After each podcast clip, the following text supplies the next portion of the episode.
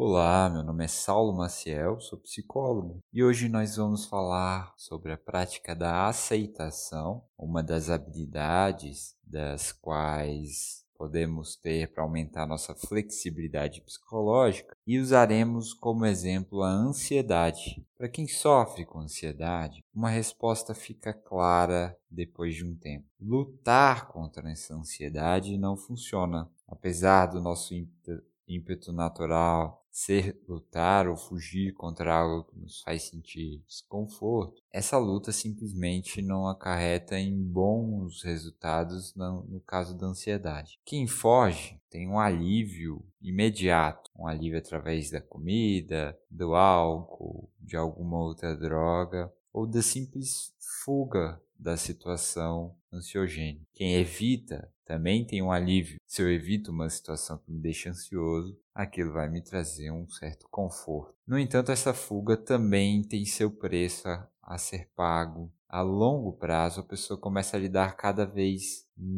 pior com a ansiedade. Aquele monstro vai crescendo. Ora, se a luta ou a fuga não são as respostas para um bom convívio sustentável com a ansiedade, qual seria, qual seria essa resposta? É, Muitas vezes na clínica, ao longo desses anos, eu gostava de dar o exemplo de entender a ansiedade como uma coceira. Ela está ali.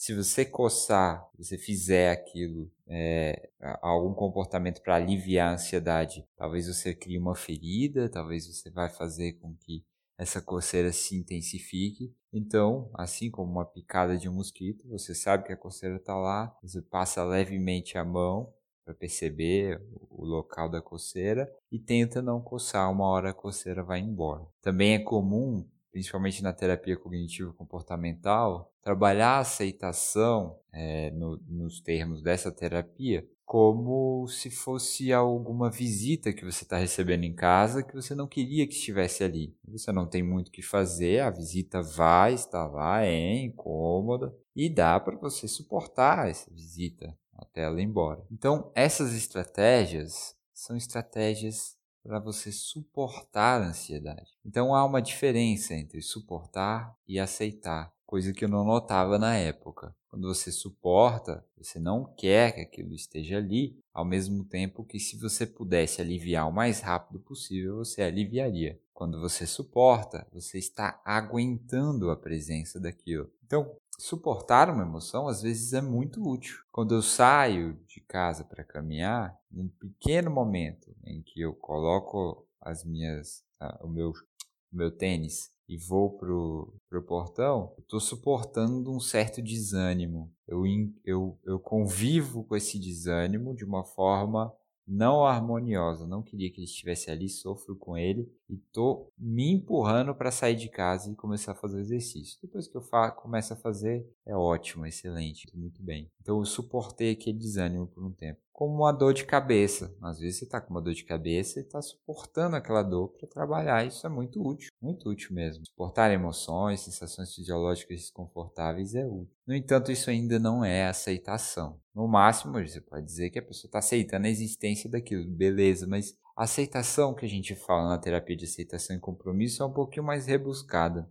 Para falar um pouco de aceitação da ansiedade, ajuda muito entender a ansiedade. Dá para aceitar a ansiedade sem esse entendimento? Provavelmente você, mesmo você que está ouvindo e por acaso tenha problemas para lidar com ansiedade, aceita a ansiedade em alguns momentos que você não repara, mesmo sem ter o conhecimento profundo sobre o que, que é essa ansiedade, como ela se comporta. Então, quando a gente fala de ansiedade, muitas vezes as pessoas imaginam uma crise de ansiedade ou o momento de forte ansiedade. Mas ansiedade é uma emoção que está presente é, com a gente em diversos momentos do dia, em diferentes níveis. Uma pessoa que está com zero ansiedade, que não tem ansiedade nenhuma, é uma pessoa que está em um grau de depressão muito elevado. Ela nem consegue sair da cama. A ansiedade nos disposiciona nos, ela nos dispõe a fazer as coisas, ela nos move. Então, quando eu falar desse conceito de ansiedade, que eu vou falar daqui a pouco, Entenda que não é apenas aquela ansiedade que você conhece quando está em alto nível de sofrimento. É uma ansiedade que às vezes você pode medir com uma certa animação ou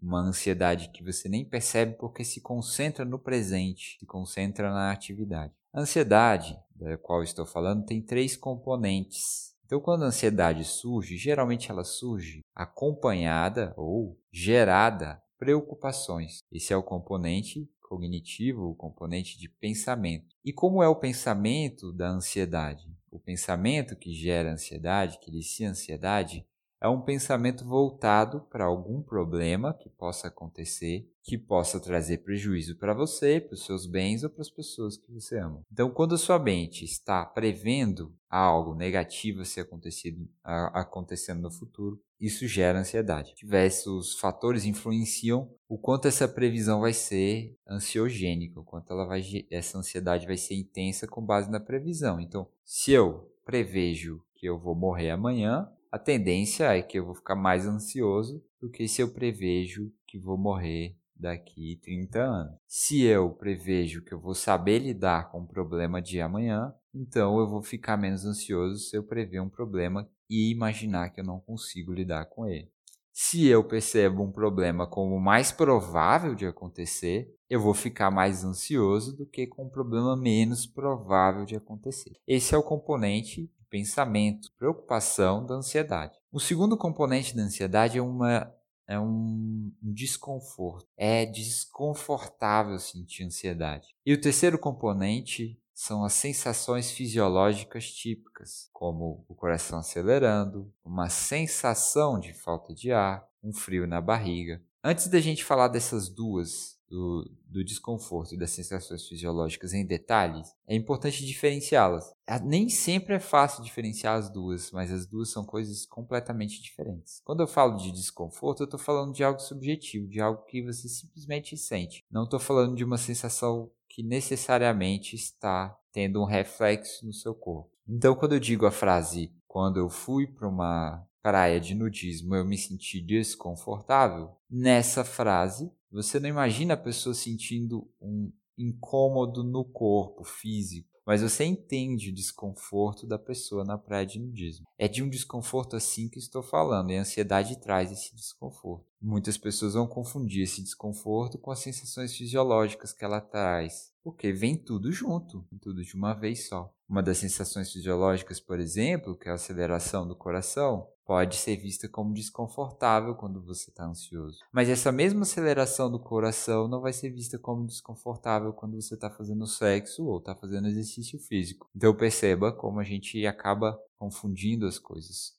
Temos agora, então, que descobrir qual é a função de cada uma desses três, porque esse é o ponto. A gente aceita algo com mais facilidade quando entende que aquilo está trazendo um benefício para a gente, que aquilo ali está bem intencionado. Vamos entender qual que é a função de cada um dos três. A preocupação, qual que é a função? A preocupação nos aponta aquilo a qual nós devemos prestar atenção. Então, se eu estou preocupado com a minha nota da prova, a preocupação vai começar a me dispor a ficar de olho nos erros que eu posso cometer. Ela vai me dispor a ver os problemas que podem acontecer. Essa é a função da preocupação. Qual é a função do desconforto? Conforto subjetivo é nos movimentar. A ideia é que a gente não gosta de sentir desconforto. E por isso, esse desconforto nos movimenta a resolver o problema que a preocupação nos está trazendo. Então, esse desconforto também tem um papel para nos ajudar. Então, se eu tenho um certo desconforto, relacionado à ideia de não passar numa prova, a tendência é que eu estude mais. E a tendência, quando eu estudo mais, é ter melhores notas. Se eu tenho um desconforto com a ideia de tratar mal meu chefe, eu tenho uma tendência maior a evitar tratar mal meu chefe e tomar mais atenção à, à forma como eu falo com ele. E isso vai me tender a falar menos de uma forma prejudicial com ele. Então, esse desconforto tem um aspecto motivacional. Nós queremos eliminá-lo e por isso tentamos resolver aquele problema da preocupação. quais são as funções das sensações fisiológicas típicas da ansiedade, que infelizmente muitas pessoas vão ficar chamando de sintomas. Não é sintoma, porque a sensação fisiológica faz parte do corpo. Ela faz parte do bom funcionamento de um corpo. Se a pessoa fica bastante ansiosa e não tem aquelas sensações fisiológicas, tem algo muito errado acontecendo aí. Porque a ideia da ansiedade, primariamente, era uma ideia de proteger a gente em vista de algum risco que poderia estar correndo. Então, se eu vejo uma moita balançando e eu estou em plena savana ou em uma floresta, meu corpo já eu já vou estar ansioso com a possibilidade de ter um predador ali. E para que eu esteja preparado para esse problema que está por vir, o meu corpo faz com que meu coração acelere, Assim, eu bombeio mais sangue, portanto, mais oxigênio e, portanto, mais energia para os meus músculos. Eu bombeio mais sangue para a região do meu sistema límbico, fazendo com que eu pense no perigo e reaja ao perigo de forma mais intensa. E como esse sangue está sendo jogado para os músculos, ele sai das extremidades, então eu posso sentir um frio na, na, nas extremidades, ou, ou ver minhas mãos e pés ficarem pálidos, assim como minha face, caso eu tenha pele é, mais branca, isso é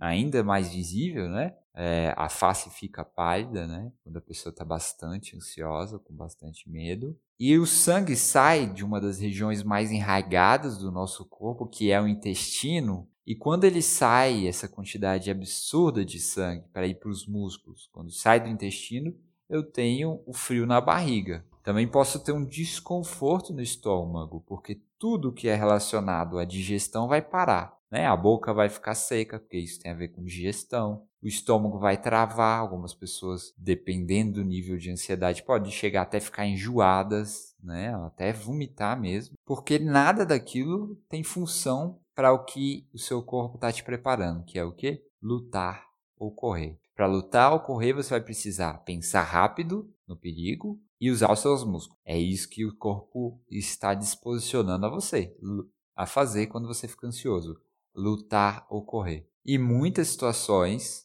isso é muito útil. Não tanto agora, que os nossos problemas envolvem a gente sentar no computador e resolver algo, ou sentar e conversar com alguém. E não tanto fugir de um predador ou lutar fisicamente com o inimigo que está tentando nos matar, porque é de outra tribo e é, que está disputando território. Né? Ainda assim, o nosso corpo é antigo, digamos assim. Ele é feito para viver de uma forma selvagem, digamos assim. Então ele não vai reagir de uma forma diferente. Ele vai te disposicionar, te dispor a lutar ou correr. Então, a preocupação tem uma função que se alinha muito bem com o desconforto que a gente sente com a ansiedade, que nos motiva, e que quando a situação é resolvida em uma luta ou uma fuga, a sensação fisiológica também tem uma função. Nos problemas cotidianos, a sensação fisiológica de luta ou fuga tem menos função do que a preocupação e o desconforto. Ainda assim, é interessante saber que essas sensações fisiológicas atípicas em comparação ao resto do nosso dia, em comparação aos momentos que a gente está calmo, elas são absolutamente naturais e são sinais de um funcionamento adequado do seu corpo, do sistema que vai promover a sua sobrevivência. Entender isso, entender que essas sensações fisiológicas têm um motivo para estar ali, mesmo que você não use esse motivo, faz muita diferença e ajuda muitas pessoas a aceitar aquelas sensações. Ela não suporta como suportaria uma dor de cabeça. Ela aceita como algo que vem para ajudá-la por acaso não a ajuda naquele momento, mas está ali como uma reação para ajudá-la. É uma reação bem intencionada. Quando você suporta uma dor de cabeça, você não vê o porquê daquilo estar tá ali. Quando você aceita o desconforto, as sensações fisiológicas relacionadas à ansiedade, você pode ver por que, que aquilo está ali. Você entende por que está ali, que aquilo faz parte da sua vida. Em um nível ainda maior de aceitação, eu posso olhar para a preocupação e para o desconforto que me motiva a resolver essa preocupação e me sentir um pouco grato. Assim, Saulo, é desconforto. Como é que eu vou me sentir grato pelo desconforto? Você está jogando aí uma positividade tóxica para cima de mim. Bem, a ideia é, é, é justamente ao contrário, porque eu não estou falando de positividade.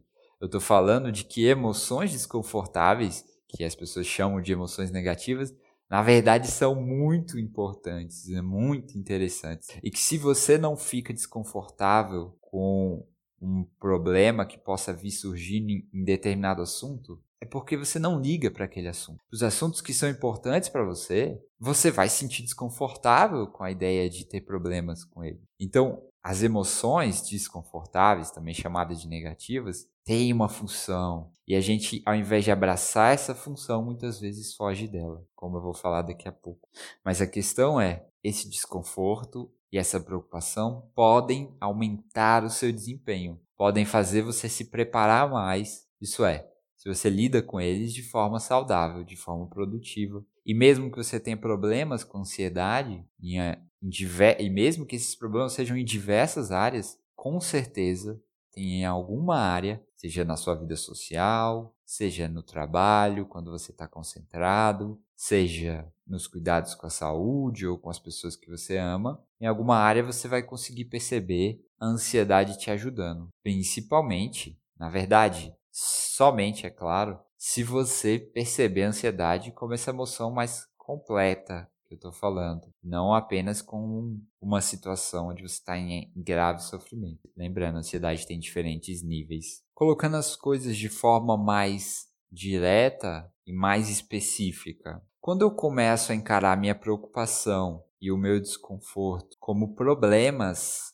a serem resolvidos, o que, que vai acontecer? Olha só, Ansiedade não é uma emoção que te aumenta o seu desempenho em relação a um problema que pode acontecer? Então, se a ansiedade aumenta é, seu, seu desempenho para um problema que pode acontecer, então sempre que você perceber um problema no futuro, essa ansiedade vai vir, se você estiver saudável e se importar com esse problema. Depois a gente vai falar como isso tem a ver com valores. Se você encara preocupação ou desconforto como um problema, você vai ficar ansioso com a sua própria preocupação. Não à toa, já é um fenômeno muito conhecido na psicologia de que quem tem transtorno de ansiedade generalizada geralmente tem uma visão das preocupações muito negativa. A preocupação, para muitas dessas pessoas, é algo terrível, algo a ser eliminado. E ela não consegue conviver com essa preocupação e por isso vai e faz muito planejamento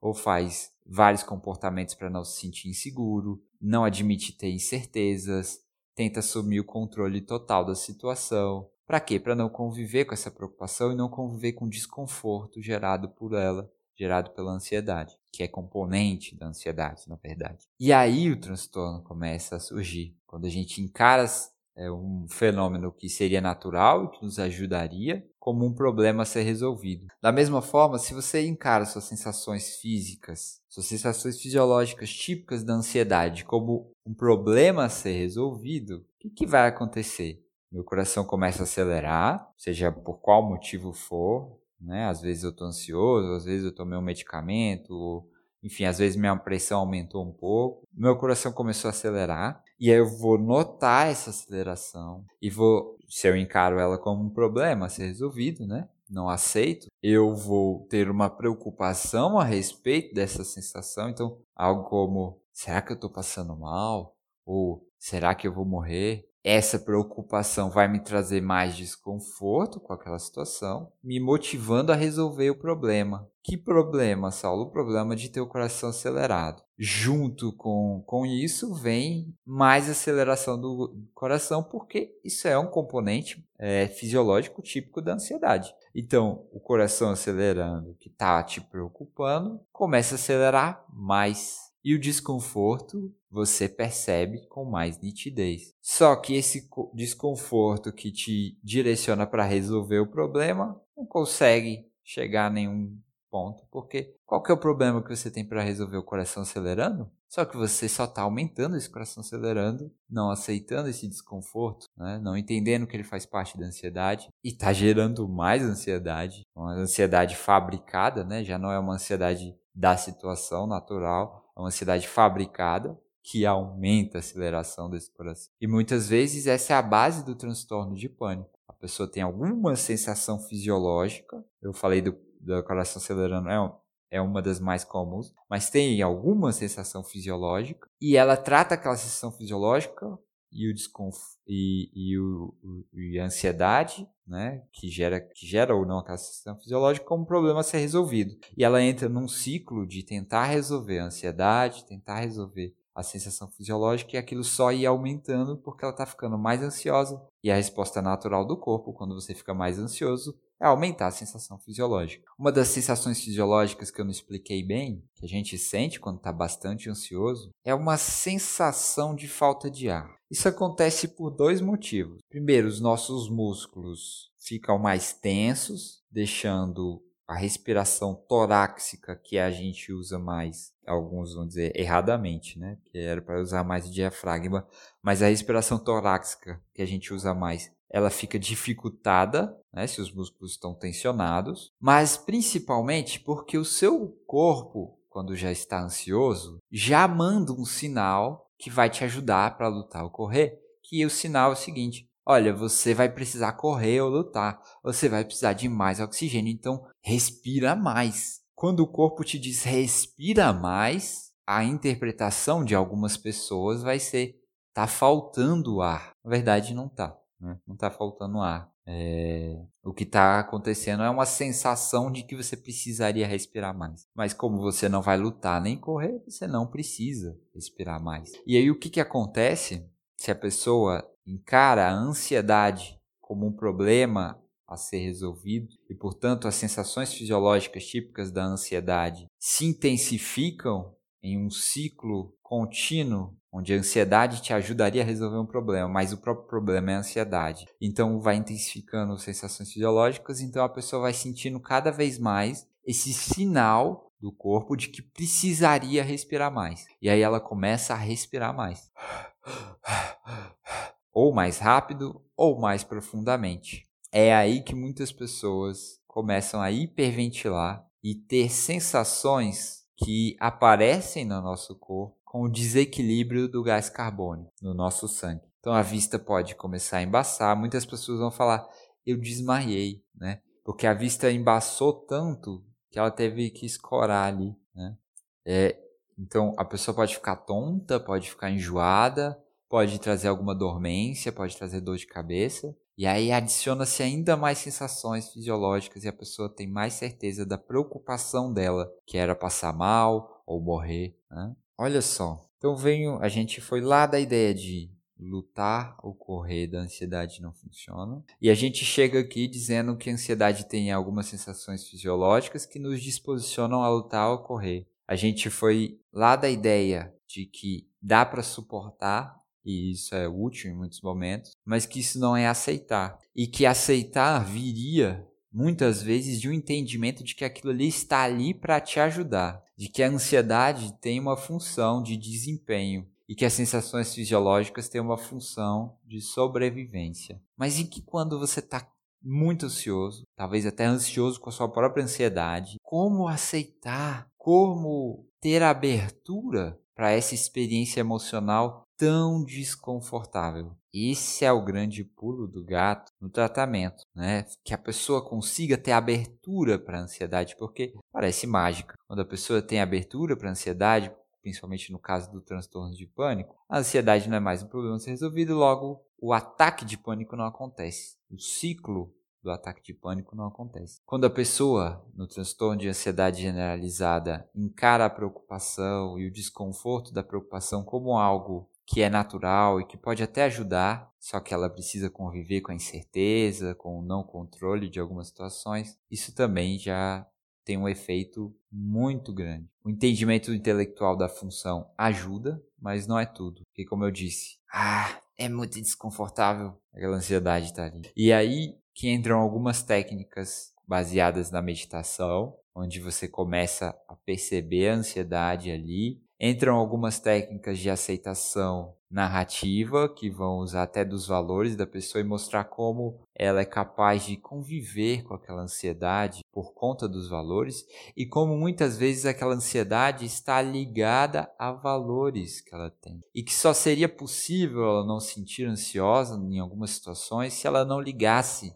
para aquelas situações. Então a pessoa vai começando a absorver essa narrativa. É difícil passar isso para vocês de uma forma como se fosse uma receita de bolo. Entretanto, há uma outra possibilidade, uma possibilidade de você aceitar aquela experiência fazendo um hack mental, usando um atalho mental, que é o atalho de observar as coisas com curiosidade. Quem tem a prática de atenção plena, de meditação de atenção plena, chega lá mais rápido, na minha opinião. Mas qual que é a ideia? É que quando você estiver em um momento de alto nível de ansiedade, onde a ansiedade esteja tão desconfortável que esse desconforto é palpável, você jogue a sua atenção plena, jogue a atenção do momento para o desconforto da ansiedade. Perceba, não é atenção para sensações fisiológicas, tá? Por isso que eu diferenciei os dois. É a, a atenção para o desconforto da ansiedade, uma coisa bem subjetiva, né? No entanto, a gente tem essa capacidade mental muito louca de jogar a atenção para coisas extremamente subjetivas. Faça um experimento agora. Pausa o podcast daqui a pouco e preste atenção. Feche os olhos e preste atenção por um ou dois minutos no dedo do seu pé. Joga toda a atenção no dedo ou nos dedos do seu pé e perceba as sensações que vão vindo. Vai lá, pausa o vídeo, o, o áudio. Talvez você tenha tido sensibilidade de notar algumas sensações que podem vir, que você pode descrever como se fosse um quentinho, ou algo flutuando, ou uma coceira, enfim, isso varia. Varia do momento, varia do seu grau de percepção. E a gente consegue observar o desconforto da ansiedade da mesma forma. A gente consegue jogar atenção para o desconforto da ansiedade e observar ela subindo, subindo, subindo, subindo. E quando a gente começa a observar usando a curiosidade, acontece uma coisa engraçada. A gente não se conecta tão diretamente com uma experiência negativa. Se torna uma experiência neutra ou até interessante quando a gente observa a ansiedade em seu comportamento, quando a gente observa o comportamento, a fluidez desse desconforto durante a ansiedade intensa. É muito comum na psicologia a gente falar que vem como uma onda. Então você joga sua atenção para a ansiedade e percebe a onda subindo, subindo, subindo, subindo, com os olhos fechados, tá? Subindo, subindo. Aí ela desce um pouquinho e sobe, desce um pouquinho e sobe sobe, sobe, sobe, desce, sobe, fica contínua, contínua, e você, com curiosidade, fica observando como é que esse desconforto que eu estou sentindo aqui vai reagir agora. Será que ele vai descer? Será que ele vai subir? Você não fica tentando fazer o desconforto descer. Isso, na verdade, seria fugir, né?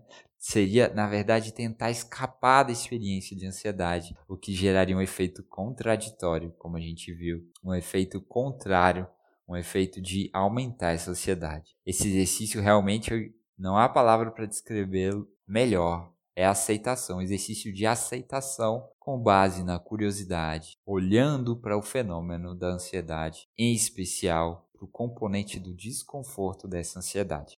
Ao longo dos próximos podcasts, provavelmente mais curtos que esse, a gente vai ver outras formas de encarar a aceitação, seja da ansiedade ou de outros, outras emoções ou situações. Bem, espero que você tenha gostado e aproveitado essas reflexões e tenha entendido um pouco mais sobre esse fenômeno que acontece no nosso corpo tão necessário, que é a emoção da ansiedade. Meu nome é Saulo Maciel Oliveira e meu número é 61 996962804. Vocês podem me mandar, por enquanto, enquanto o podcast está começando, pelo menos, vocês podem me mandar dúvidas pelo WhatsApp, depois eu devo editar esses vídeos e tirar meu número, né? É, eu já estou muito feliz, eu, eu só tenho um episódio, eu já estou muito feliz com a audiência, com vocês, sejam muito bem-vindos, vocês me motivaram bastante a continuar com esse projeto e eu espero que vocês gostem bastante do que vem aí pela frente. Um abraço.